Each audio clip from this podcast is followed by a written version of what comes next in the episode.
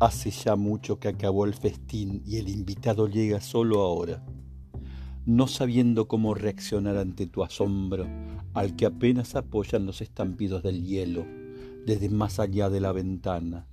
Quisiera asumir una forma más concreta. Mientras tanto, sin embargo, hace concesiones a los espíritus y fatalmente viene a tu encuentro. Y tú, cobrando de pronto confianza, empiezas a entender que no puedes amar para ser amado, que no puedes amar y ser amado, que no puedes amar porque amas, pero debes amar al que no ama.